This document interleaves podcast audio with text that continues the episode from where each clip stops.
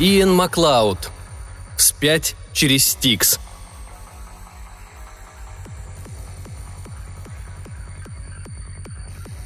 Добро пожаловать на борт блистательного бродяги, на все его 450 тысяч атомоходных тонн. Это настоящая независимая страна с собственными вооруженными силами, законами и валютой. Однако, несмотря на все современные достижения, жизнь на борту остается старомодной. Тут есть традиционные буфеты с самообслуживанием, тематические рестораны, разноцветные фонтаны, уличные артисты и даже мужская парикмахерская, укомплектованная квартетом очаровательно непредсказуемых импровизаторов. Тут есть специально обученные армии шеф-поваров, уборщиц, мусорщиков и инженеров-ремонтников. По вечерам, если позволяет погода, на главной палубе над казино «Счастливый триллионер» устраиваются фейерверки.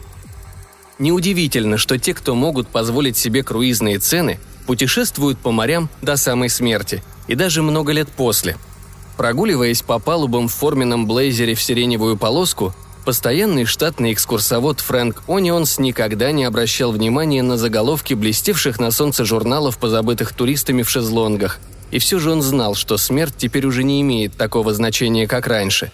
Смерть, как оказалось, избавляет от многих проблем преклонного возраста – когда слабеющее сердце остановлено, недужное тело выпотрошено, память загружена заново, а органы заменены на новые, вы вполне можете прошаркать на своих титановых протезах еще несколько десятилетий. А потом записаться на такую же процедуру еще раз. И еще. Конечно, велись кое-какие дискуссии на тему, являются ли, строго говоря, постживущие теми же самыми людьми, какими были когда-то – Однако людям вроде Фрэнка, которые трудились в сфере, напрямую зависевшую от тех, кому за сто, было грех жаловаться.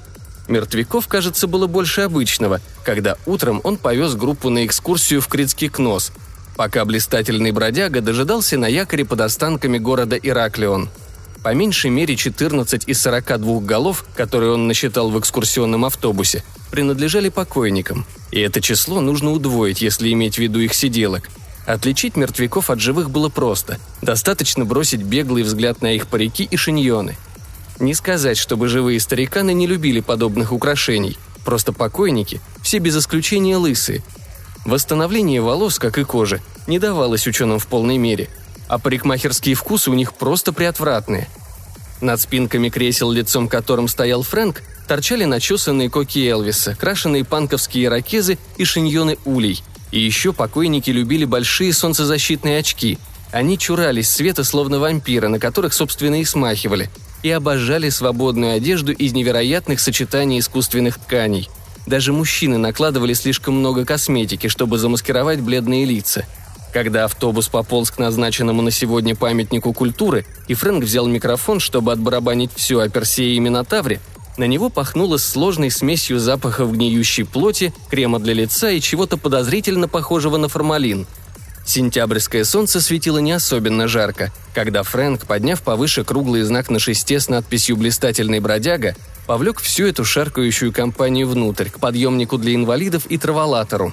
Вот фреска с изображением царя-жреца, это тронный зал. А тут первый в мире туалет со смывом – Кроме них была всего одна группа со счастливого Министреля, такого же большого круизного судна, бросившего якорь на старой американской военно-морской базе в бухте Суда. Когда два медленно текущих людских потока смешались в слабой попытке первыми просочиться в сувенирный магазин, Фрэнк невольно забеспокоился, как бы в итоге не увезти отсюда чужих пассажиров – но потом, понаблюдав за ними еще немного, такими тщедушными, такими чертовски бестолковыми в своем желании потратить деньги, заработанные в прежних жизнях, когда они были бухгалтерами в Айдахо, юристами в Стокгольме и продавцами фабричного оборудования в Вульверхэмптоне, решил, что разница будет невелика. Без дальнейших осложнений, загнав в автобус вроде бы своих клиентов, он повез их к месту, обозначенному в сегодняшней программке как «типичная рыбацкая деревушка острова Крит», Деревушка в целом выглядела довольно убедительно, если не заострять внимание на бетонных бермах, возведенных для защиты от наступающего моря. Да и местные жители соответствовали, насколько это вообще возможно, если ты изо дня в день вынужден изображать одно и то же. После экскурсии Фрэнк присел под оливой в заведении, изображавшем прибрежную таверну. Вынул из заднего кармана экран и притворился, будто читает. Официант принес ему фаршированные оливки, вполне сносный кофе без кофеина и тарелку с теплой питой. Бывают моменты, когда не хочется роптать на судьбу. «Разрешите к вам присоединиться?» Фрэнк подавил желание нахмуриться и убрал экран, а в следующий миг, когда поднял глаза, его обязательная по контракту улыбка сделалась искренней. «Конечно, конечно. Буду рад». На ней был сарафан на тонких бретельках, шитый из какой-то ткани, которая мерцала и меняла оттенки, играя на свету – как и ее обнаженные золотистые плечи, как и ее золотистые волосы. Фрэнк Онионс. Да. Взгляд ее глаз, тоже золотистых, отличался какой-то странной настойчивостью. Мы знаем. Она отодвинула стул, потом еще один, поманила кого-то. Проклятье, она не одна. А ведь Фрэнк мог бы догадаться – за исключением членов команды, единственными молодыми людьми на кораблях, подобных блистательному бродяге, были лишь сиделки. Мертвяк, пришаркавший к столу, являл собой поистине жалкое зрелище. Седой парик, напоминавший утиный хвост а Джеймс Дин, сбился на бекрень. Солнцезащитные очки тоже наперекосяк, а язык, который он высунул из нелепо напомаженного рта, сосредоточившись на попытке опуститься на стул, походил на кусок протухшей печенки – «Да, кстати, я Доти Хастингс, а это Уоррен». Когда эта девчонка видения наклонилась, чтобы поправить покойнику парик и солнцезащитные очки, тот промямлил что-то, что Фрэнк принял за приветствие. «Итак», — она снова сосредоточилась на Фрэнке. «Нам очень понравилась сегодняшняя экскурсия и ваш рассказ. Чем вас отблагодарить? Кувшинчик рецины или узо?» Хотя Фрэнк с готовностью согласился бы на любое предложение Дотти, он все же покачал головой. «На самом деле алкоголь я не употребляю. Не подумайте, что у меня с этим проблемы. Он почувствовал, что необходимо объясниться. Просто люблю быть в форме». «Ах, вот как!» Фрэнк почувствовал, нет, физически ощутил, как взгляд Доти прошелся по его телу. «Понимаю. Вы качаетесь?» «Ну да, немного», Членам экипажа в свободное время все равно нечем заняться. Она кривовато улыбнулась. «И все-таки, может быть, еще кофе? Наверное, пьете без кофеина?» Дотти, как он отметил про себя, остановилась на маленькой рюмочке Уза, тогда как существо по имени Ворон ограничился апельсиновым соком, большую часть которого ей пришлось потом вытирать с его морщинистой шеи. В ее движениях сквозила какая-то странная и нехарактерная для сиделки нежность, почти трогательная. И как бы прелестна она ни была, Фрэнку было тяжко на это смотреть. «Вы ведь понимаете?» – начала она, комкая бумажные салфетки – что почти все ваши сегодняшние рассказы о Кносе – чистейшей воды вымысел. Фрэнк поперхнулся своим кофе, но Дотти шаловливо улыбнулась ему, чуть кривя губы. Затем знающая улыбка перешла в смех, и он невольно засмеялся с ней за компанию. В конце концов, почти все, что они с таким благоговением недавно осматривали – колонны, фрески, бычьи рога было возведено Артуром Эвансом всего пару столетий назад в нелепой попытке воссоздать Кнос в том виде, в каком он должен был существовать по мнению самого Эванса. Только Эванс почти все сделал неправильно. Он даже название города установил неверно. Обычно Фрэнк не трудился сдабривать свои экскурсии, в которых речь шла о мифах и Минотавре, даже подобием правды, но теперь, когда Уоррен задремал, а они с Дотти болтали – в нем всколыхнулись смутные воспоминания о том воодушевлении, с которым он некогда изучал историю древнего мира. Дотти оказалась не просто невероятно красива, она была невероятно умна. Она даже знала о теории Вундерлиха. Весь Кнос на самом деле был огромным мавзолеем, который он особенно любил. К тому времени, когда настала пора возвращаться в автобус и ехать к знаменитой статуе гологрудой женщины со змеями, которая теперь тоже признана современной подделкой, Фрэнк был уже едва ли не влюблен – по крайней мере, серьезно увлечен. Было в ней что-то такое, особенно в этом ее золотистом взгляде. В ней были и лукавая тьма, и неподдельная наивность, непостижимая для него. Как будто на дне глубокой прохладной реки поблескивают две золотые монеты. Дотти была не просто умна и красива. Она была неповторима. Что ж, он поднялся, и голова у него шла кругом, как будто это он пил уза. Достопримечательности сами себя не осмотрят. Да, конечно. Она, поэма золотистой плоти и мерцающего сарафана, тоже поднялась. Затем она наклонилась, чтобы помочь существу по имени Ворон, и, несмотря на свое отвращение к происходящему, Фрэнк невольно восхитился тем, как под тканью платья всколыхнулась ее грудь. «С нетерпением жду продолжения экскурсии. То есть...» После некоторой возни Ворон тоже стоял, по крайней мере, привалившись к ней. Рот у него разъявился, парик снова скособочился, и кожа черепа, обнажившаяся под ним, походила на серый наполовину сдувшийся воздушный шарик. «Мы оба ждем с нетерпением», Дотти снова улыбнулась своей обворожительной, чуть кривоватой улыбкой. «Я и мой муж Ворон». Сиделки всегда производили странное впечатление, хотя и составляли большинство любовных побед Фрэнка на борту. Однако Дотти была не такая. Дотти была какая-то другая. Дотти была живой, какими никогда не бывали эти несчастные идиотки, которым просто платили за то, что они делают. Но чтобы жена – да, конечно, иногда попадались пары, которые, как говорится, вместе пересекали финишную черту. Попадались еще золотоискательницы, грудастые блондинки, которые сверкали не слишком-то загадочными улыбками, толкая перед собой вызолоченное инвалидное кресло с каким-нибудь ископаемым. Однако в наши дни типичные нефтяные магнаты попросту принимали неизбежное, умирали и позволяли себя воскресить.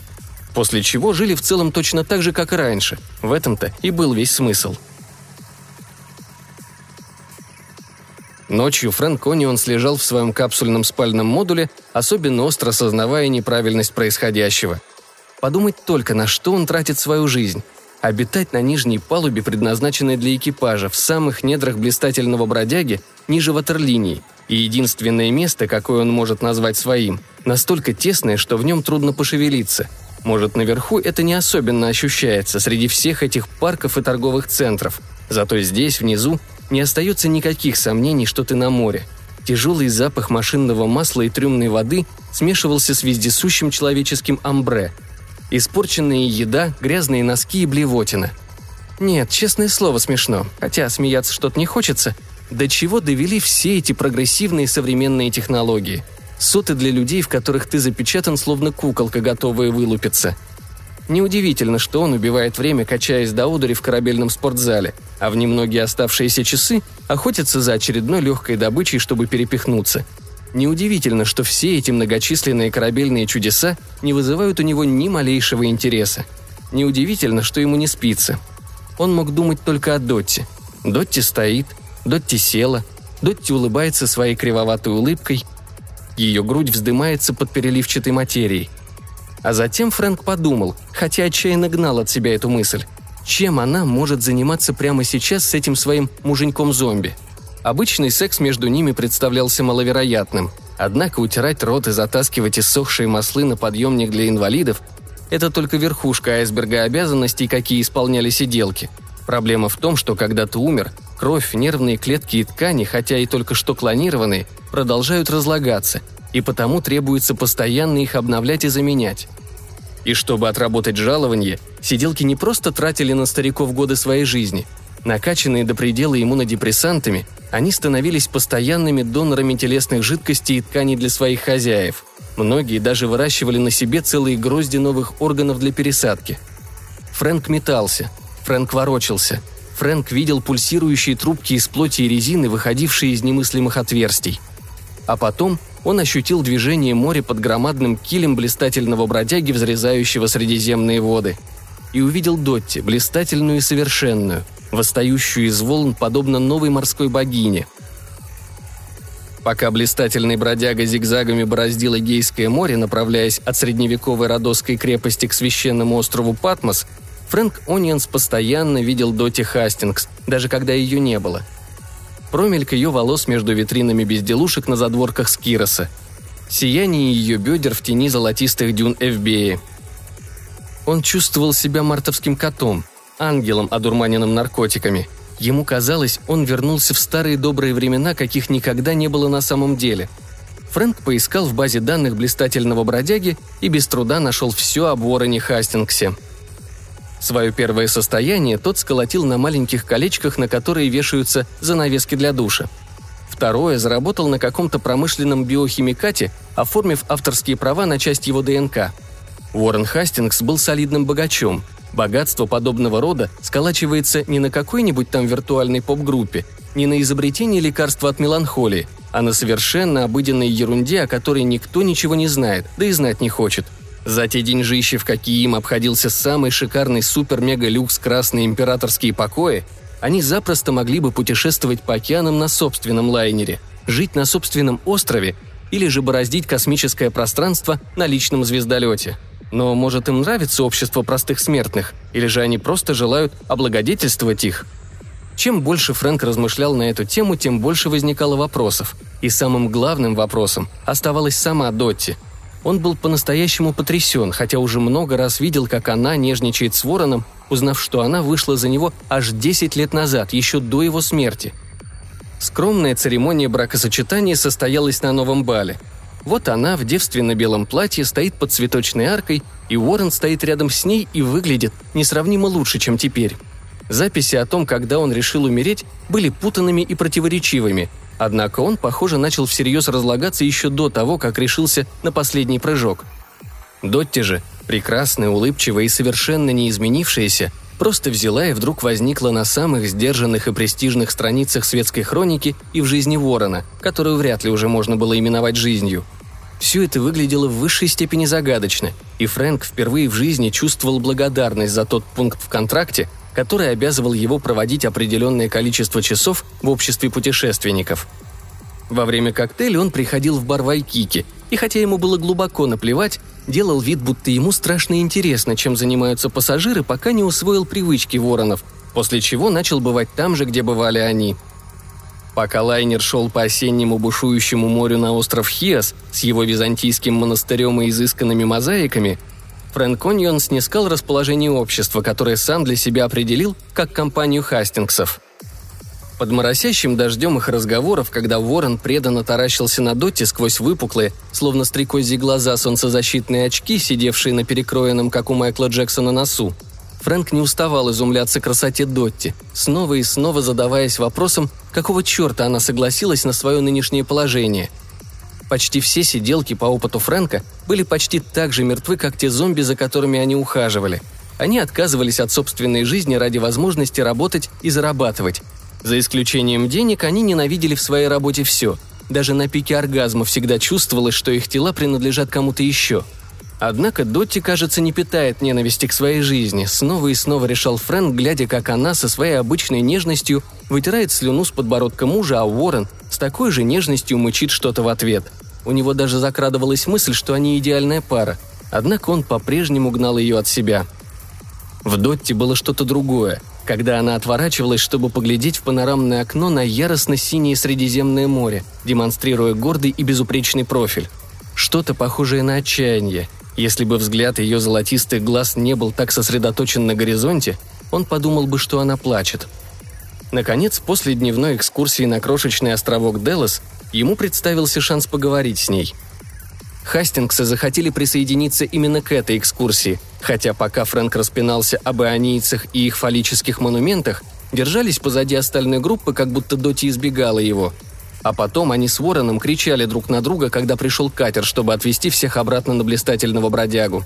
Фрэнк понадеялся, что это семейная ссора – но оказалось, у Уоррена приключился какой-то сбой в системе, потребовавший немедленных реанимационных процедур, как только они оказались на борту.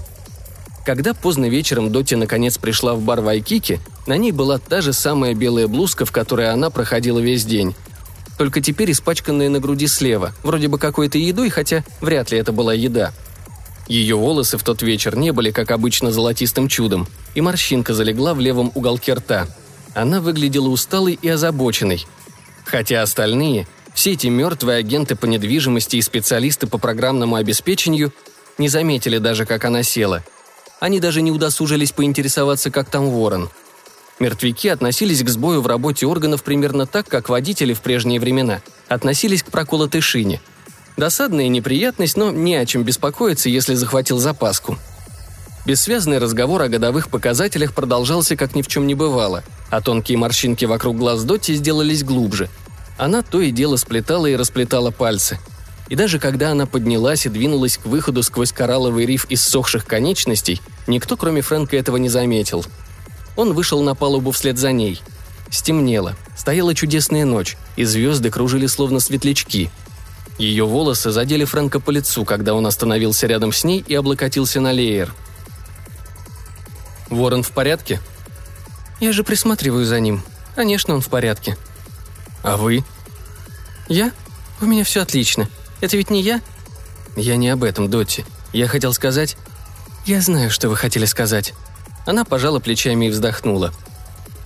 Если люди увидят нас вместе, то могут заметить, как увлечен мною Фрэнк. Но разве они обращают внимание? Мне кажется, да. Она снова пожала плечами. Я была из тех девочек, которые мечтают о лучшей жизни. Хорошая спортсменка, я отлично плавала и мечтала, что однажды поеду на Олимпиаду и завоюю медаль. Но к тому времени, когда я подросла, олимпийские спортсмены больше не пользовались собственными конечностями, и в их венах больше не текла нормальная человеческая кровь. И в итоге я поняла, что лучше всего искать стабильную работу на лайнерах, подобных этому. Я прыгала с трамплина, в спасательном жилете наблюдала за порядком в бассейне. Учила плавать мертвых и живых, во всяком случае барахтаться так, чтобы не утонуть. Но вы-то, Фрэнк, все это знаете – эта жизнь не так уж ужасна, если можешь смириться с крошечными спальными модулями и обилием напитков, которые подают с бумажными зонтиками в бокале. «На каких кораблях вы работали?» «О!» Она перевела взгляд на бурную воду. «Почти все время я ходила на морячке Мэри». «Это не на ней половину команды убило, когда загорелся реактор?» «Нет, то был другой корабль того же класса. И вот в один прекрасный день появился Ворон. Тогда он выглядел гораздо лучше – нам постоянно твердят, что технологии вот-вот усовершенствуют, но к нему смерть была не слишком милосердна. Вы в самом деле находили его привлекательным? Ну, не совсем так. Я скорее... Она не договорила. У нее на запястье запищал какой-то маленький прибор. Мне нужно к нему. Фрэнк, вы когда-нибудь бывали в люксах вроде нашего? Не хотите посмотреть? Боже, какая красота! Позолота, стекло, бархат – все либо твердое и сверкающее острыми гранями, либо мягкое, как облако. Фрэнку уже доводилось видеть подобное раньше, но говорить об этом сейчас было не ко времени. Единственной ноткой, вносившей диссонанс, был большой белый агрегат, который негромко гудел, вытянувшись вдоль кровати, заваленной подушками. «Мне только нужно проверить...» Со стороны казалось, что Дотти изучает содержимое огромного промышленного холодильника, когда она открыла одну из эмалированных дверок с хромированными деталями и заглянула внутрь. И воздухом изнутри пахнуло, как из холодильника, запах подмороженного несвежего мяса. И свет лился мягкий, аквариумный, и в этом свете он успел увидеть нечто похожее на куски говядины и пакет с разноцветными соками, хотя самым крупным предметом на полке был сам Ворон. Он лежал голый и безвольный, и Фрэнку были прекрасно видны его костлявые серые ступни, безволосые синюшные ноги, живот в кавернах и шрамах, сморщенные, словно яблоко зимой гениталии. Он выглядел не столько мертвым, сколько высосанным досуха. И еще больше тревожило свободное место на полке рядом с ним, явно предназначенное для еще одного тела. «У него все хорошо», – промурлыкала Дотти со все той же непонятной нежностью в голосе – она коснулась пары каких-то трубок, судя по виду, поставлявших питательные вещества. Что-то мигало и издавало звуковые сигналы. Потом послышался какой-то хлюпающий звук, и хотя Фрэнк не понял, откуда он прозвучал, он невольно отвернулся. Потом услышал, как хлопнула закрывшись дверца. «К утру будет как огурчик». «Но вы ведь не ложитесь к нему туда?» «Я его жена». «Но... Господи, Дотти, вы сама любовь. Теперь или никогда?» Он шагнул к ней – не можете же вы растрачивать свою жизнь на это. Вы ведь могли бы...» На миг показалось, что его откровенный шаг действительно сработает. Она не отшатнулась от него, и взгляд ее золотистых глаз был далеко не враждебным. А в следующий миг, когда он протянул руку к ее щеке, она коротко вскрикнула и вся сжалась, отскочив от него на другую сторону длинноворстного ковра и потирая то место, которого едва коснулись его пальцы, как будто ее ужалила пчела. «Прости, Дотти, я не хотел...» «Нет-нет, дело не в тебе, Фрэнк. Дело во мне. Ты нравишься мне. Я тебя хочу. Ты даже не просто нравишься, а гораздо больше. Только... Ты слышал когда-нибудь об импринтинге?» «Ну, все мы...» Я имею в виду буквальное значение. Импринтинг – это то, что происходит в мозгу цыпленка, когда, вылупившись из яйца, он впервые видит мать. Это инстинкт, врожденное свойство, о котором известно не одно столетие – оно в той или иной степени проявляется даже у более развитых животных. Благодаря ему можно заставить утенка следовать за первым объектом, который он увидит в своей жизни, даже за парой галош. Фрэнк кивнул. Он, кажется, знал, о чем она говорит, хотя понятия не имел, к чему все это сейчас. У нас, у людей, имеется тот же самый инстинкт, хотя и не такой сильный. И с нами не все так просто. Во всяком случае, если ничего не делать специально. О чем ты говоришь? Люди могут запечатлевать свой образ в мозгу других людей, привязывая их к себе? Но это же незаконно. Что значит законность в наши дни? В мире всегда найдутся места, где можно делать все, что тебе заблагорассудится. А Уоррен, когда мы с ним познакомились, уже знал, что умирает. Он был такой очаровательный, и он был невероятно богатый. Он сказал, что может обеспечить мне жизнь, какой сама я никогда не добьюсь, сколько бы ни прожила и как бы много ни работала. И он был прав. Все это, она обвела рукой люкс, это пустяки. Фрэнк, это обыденность. Этот лайнер – тюрьма с тематическими ресторанами и виртуальным полем для гольфа. Я поняла, что Уоррен – мой шанс спастись от подобных мест. Тогда это казалось не так уж трудно. «Ты хочешь сказать, что позволила ему провести над собой импринтинг?» Она кивнула. Вот теперь в ее глазах действительно блестели слезы. Он заказал небольшое устройство, можно сказать, свадебный подарок. Оно было похоже на какое-то серебристое насекомое, и даже довольно красивое – он посадил его мне на шею, и оно заползло. Она коснулась уха. Прямо туда. Было немного больно, но совсем немного. Он велел мне смотреть на него, пока оно заползало все глубже, отыскивая нужный участок мозга. Она пожала плечами. Все было так просто. «Боже мой, Дотти!» Он снова шагнул к ней, на этот раз поддавшись порыву. И снова она отшатнулась. «Нет, не могу!» Она зарыдала. «Неужели ты не понимаешь? В этом и заключается суть импринтинга». Пятно на блузке вздымалось и опускалось. «Как бы я хотела избавиться от этой штуковины и быть с тобой, Фрэнк, но я в ловушке. А тогда это казалось невысокой ценой. Да, правда, я побывала в невероятных местах, испытала самые поразительные ощущения. Но жить на круизном лайнере, смотреть на развалины древнего мира, потому что нам невыносимо видеть, во что мы превратили наш собственный, это бессмысленно. Существует и другая жизнь, Фрэнк, в высоких горах, под небесами, глубоко в океане. Во всяком случае, для тех немногих, кто может ее себе позволить. А Ворон мог. Мы могли. Это похоже на какое-то проклятие из сказки.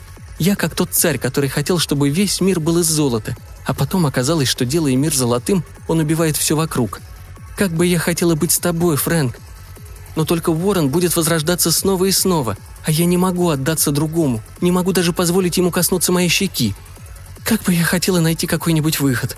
Как бы я хотела вернуть все обратно, но я связана навеки.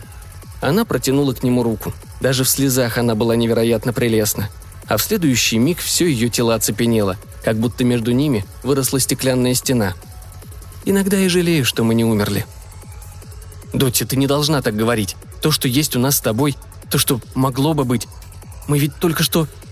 «Нет, я не желаю смерти тебе, Фрэнк, или даже себе. Я говорю об устройстве мира». Она подняла на него золотистые глаза и медленно моргнула. «И об вороне».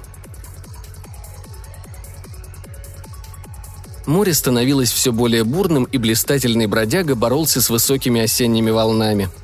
Фрэнк читал лекции о греческой концепции переселения душ, о том, что мертвым предстояло оказаться в одном из трех царств – Элизиум для благословенных, Тартар для проклятых. Луга Асфаделий – земля скуки и забвения для всех остальных.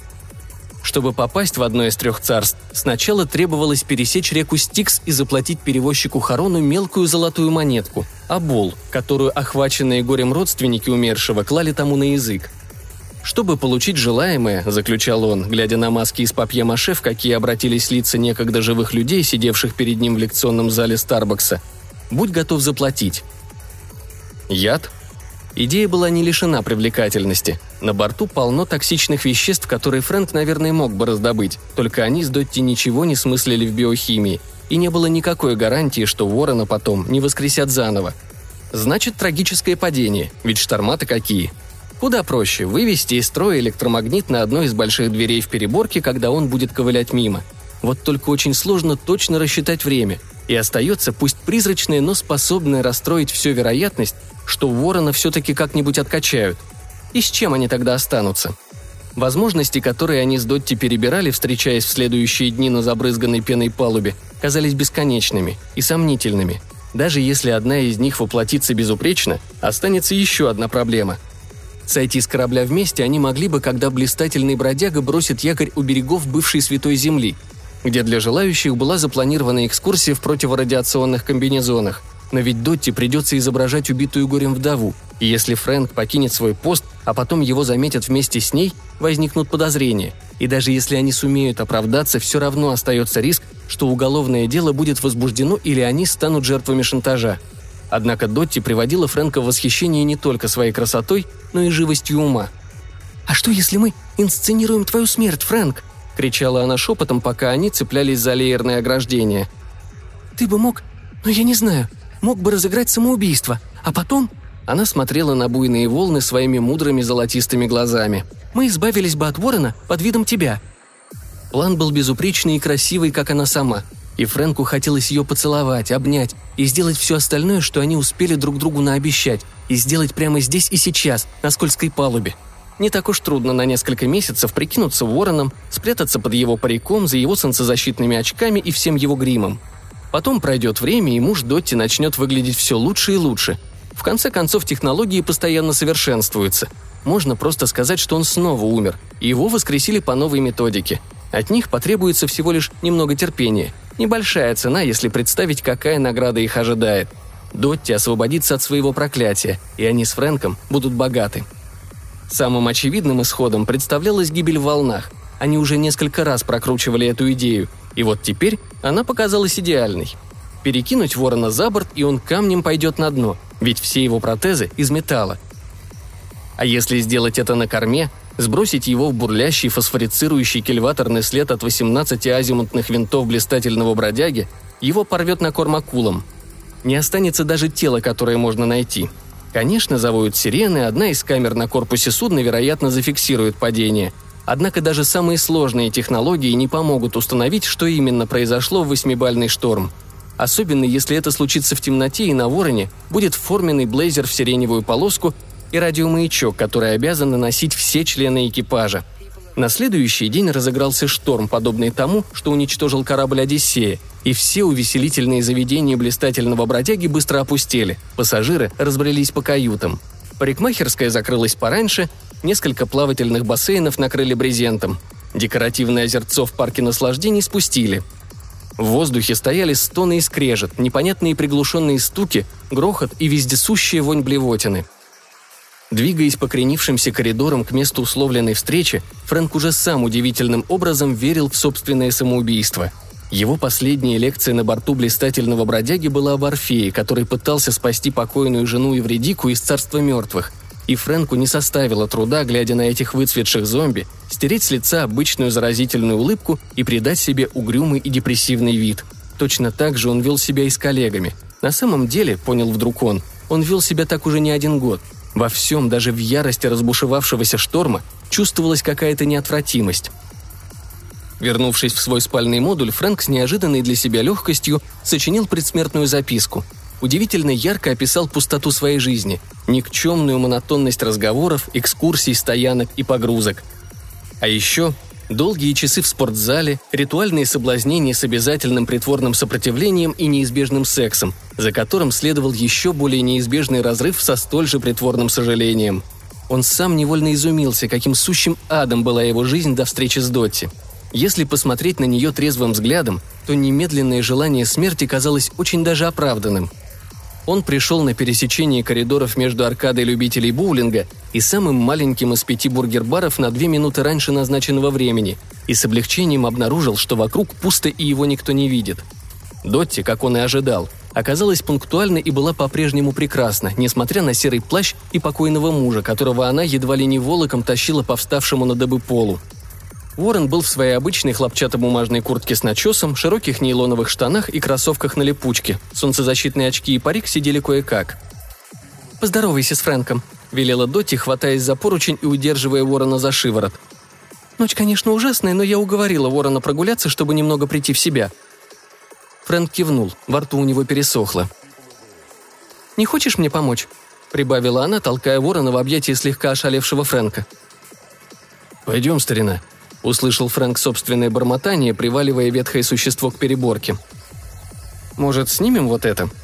Он спешно стянул с ворона черную куртку, показавшуюся на ощупь потрепанной, теплой и чуть засаленной, хотя куда отвратительный был вид и ощущение от ворона без куртки.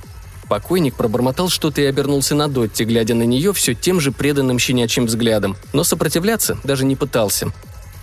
И может еще это? Парик на ощупь был еще теплее и засаленнее. И это? На сей раз были солнцезащитные очки, сдернутые с подобия ушей и носа. Фрэнку приходилось старательно прицеливаться, выверяя свои движения на гулявшем вверх и вниз судне. «Боже мой, ну и развалин этот ворон!» «Кажется, вы замерзли, мистер Хастингс?» Фрэнк скинул с себя блейзер. «Давайте-ка наденем это». Еще несколько маневров, и Уоррен был облачен в форменный пиджак Фрэнка. Фрэнк едва не забыл о радиомаяке, но Доти напомнила ему быстрым шепотом. Даже теперь в новом прикиде Ворон выглядел всего лишь на редкость лысым и анемичным пугалом, и Фрэнк усомнился, убедит ли кого-нибудь маскарад, но в следующий миг распахнул тяжелую дверь навстречу могучему шторму. Палуба была залита водой. Дотти задержалась за дверью. В воздухе висели соленые брызги. Удивительно, как она сумела столько сделать, чтобы ему помочь, если вспомнить, какими путами связал ее этот сморчок. Теперь же от нее требовалось всего лишь не потерять его куртку, парик и солнцезащитные очки. По серому небу гуляли пурпурные всполохи. Пока Фрэнк Оньенс поскальзывался, силясь перетащить Ворона Хастингса на корму блистательного бродяги, он чувствовал себя Одиссеем, который спасается с острова Церцеи, Есоном с его аргонавтами в поисках Золотого Руна – уже скоро он достигнет того теплого, приветливого берега, который обещала ему Доти. Еще несколько рывков, и он вцепился в кормовое ограждение, крепко держа ворона, хотя оба они промокли до нитки, а небо уже было не отличить от моря. Потом Фрэнк ощутил, как вздымается над волнами стальная громада кормы блистательного бродяги, до предела напрягая все свои заклепки, и на какой-то бесконечный миг показалось, что корабль так и будет подниматься, пока воды не подомнут его под себя – Фрэнк поскользнулся и едва не упал, когда схватил ворона за руку и попытался перекинуть его через леер. «Хватит дергаться, сволочь!» – прокричал Фрэнк в бурю, хотя ворон и не думал дергаться. Когда корабль вздрогнул и начал падать в обратную сторону, он снова попытался поднять ворона, и на этот раз ему удалось. Сейчас, когда они вдвоем плясали на накренившейся палубе, Фрэнк стоял совсем близко к мертвецу, что его вовсе не радовало, и даже в неровном свете заметил, что, несмотря на серую кожу, впалые щеки и цыплячью грудь, в вороне Хастингсе осталось нечто вроде бы не до конца мертвое. Наверное, это было у него в глазах, лишившихся выпуклых солнцезащитных очков, или же в изломе губ, с которых смыло пудру и румяна. Мертвяк, должно быть, сообразил, что происходит, однако по-прежнему не пытался сопротивляться и не выказывал страха.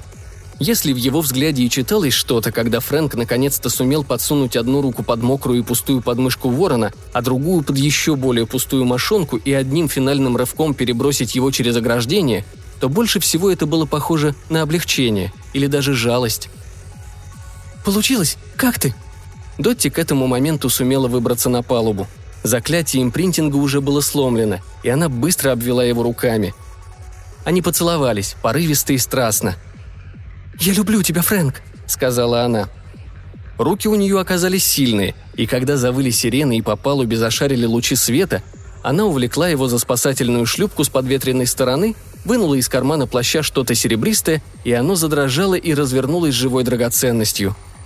«Я люблю тебя», она снова это сказала и поцеловала его еще крепче, а он ощутил на шее что-то острое.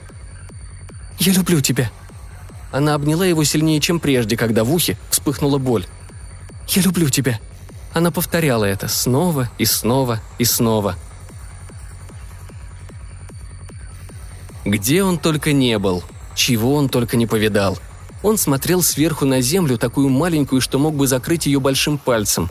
Он плавал по небу над вершиной Эвереста. Если бы все это великолепие можно было купить, Фрэнк Ониенс охотно заплатил бы любую цену – хотя самым великолепным из всего, перед чем меркли все восходы луны и закаты солнца, была постоянная радость от общества Дотти. А деньги и даже все невероятные вещи, какие можно за них купить, стеклянные террасы, сады на подводных лодках, возрожденные дворцы Бирмы, они всего лишь та река и та монетка, обол.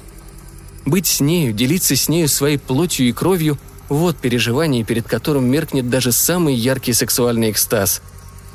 Дни сменяют друг друга – Живые умирают, мертвые живут, но любовь Фрэнка к Дотти неизменна. Всего пару раз он оглядывался на путь, светший их вместе. Так с трепетом взирают на отпечатки босых ног, оставленные на древнем полу. Теперь он знает, что настоящий Уоррен Хастингс сочетался браком со своей прелестной шестой женой за несколько месяцев до смерти или же простого исчезновения при обстоятельствах, которые в иные времена и в других культурах сочли бы подозрительными, и после того, как и до. Дотти оставалась такой же ошеломительно прекрасной и лишенной возраста, и при ней всегда находился компаньон, которого она предпочитала именовать своим мужем. Иногда, когда это уместно, она даже называет его Вороном – Фрэнку нет нужды спрашивать, почему Дотти предпочла смерть жизни. Он и сам прекрасно понимает. В конце концов, зачем тому, у кого есть деньги и выбор, дожидаться прихода старости и болезней, чтобы затем воскреснуть? И на какие жертвы и поступки он не решится, чтобы остаться прекрасным навеки? Дотти – мир Фрэнка, его магнит.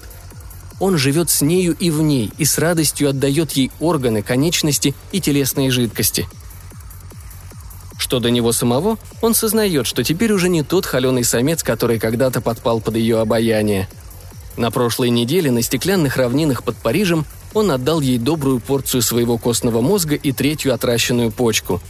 Из-за этой и прочих донорских операций, а также из-за огромного количества иммунодепрессантов, которые он вынужден принимать постоянно, он сделался тощим, слабым, у него все время кружится голова – Волосы у него давно выпали, он вынужден носить солнцезащитные очки, чтобы защитить подслеповатые глаза. Он подволакивает ноги и передвигается бочком.